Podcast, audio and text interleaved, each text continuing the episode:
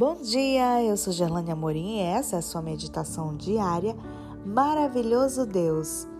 Quinta-feira, 25 de maio de 2023. Tudo sob controle. Verso de hoje, Isaías 41, 4. Quem fez e executou tudo isso? Aquele que desde o princípio tem chamado as gerações à existência. Eu, o Senhor. Nas Escrituras há diversas narrativas que revelam Deus tendo o controle sobre todas as coisas. Vamos relembrar algumas delas. Era a época de guerra. De um lado do vale de Elá estavam os exércitos de Israel, do outro, os filisteus. Um garoto chegou correndo ao acampamento. Ele procurava seus irmãos, engajados no exército de Saul. Seu pai precisava saber como eles estavam. Repentinamente, uma voz potente vinda do acampamento filisteu desafiou Israel e seu Deus. Todos tremeram, menos Davi. Deus o havia preparado para a ocasião.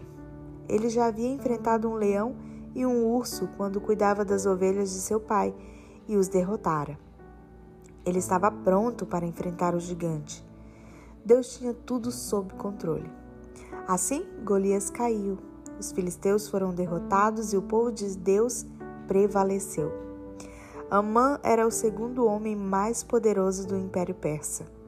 Satanás escolhera para destruir totalmente o povo de Deus, impedindo assim o nascimento do Messias.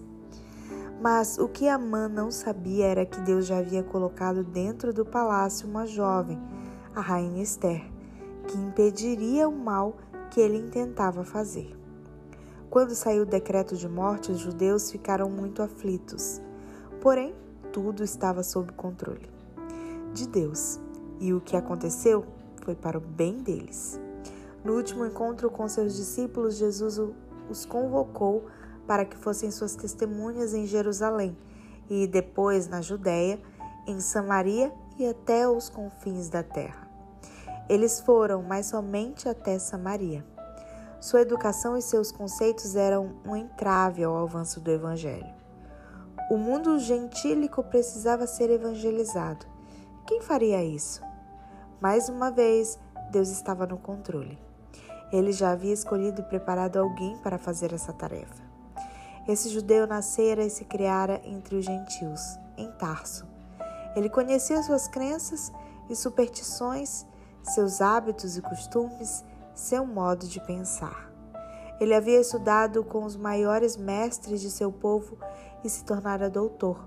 Então, no tempo certo, o Senhor o chamou e Paulo se tornou o maior dos missionários. Hoje, diante de ameaças e desafios, lembremos que Deus é por nós. Ele continua agindo, nada escapa ao seu controle. Se você quiser ver mais conteúdos ou me seguir lá no Instagram, vou te esperar. É arroba Gerlane Amorim.